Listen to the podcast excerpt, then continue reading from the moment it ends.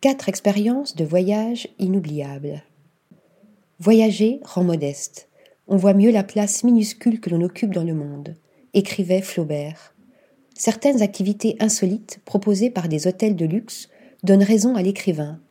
Entre émerveillement des grands espaces et parfum d'aventure, la promesse d'une évasion suprême dans quatre lieux fascinants. Rwanda, rencontrer les primates.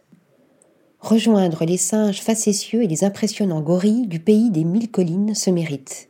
Il faut se lever tôt et marcher des heures en compagnie de rangers dans le parc national de Enyungwe, la plus grande forêt de montagne du continent africain.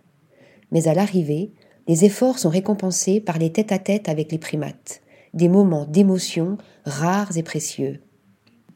Maroc, veiller sous les étoiles dans le désert. La magie du Sahara prend tout son sens au milieu des dunes de l'Ergue Chegaga, dans le sud marocain. Là, loin de tout, on s'installe pour voir le soleil décliner sur les méandres sablonneux, puis, la nuit tombée, pour admirer la voûte céleste en vivant un rêve éveillé à la lueur des bougies.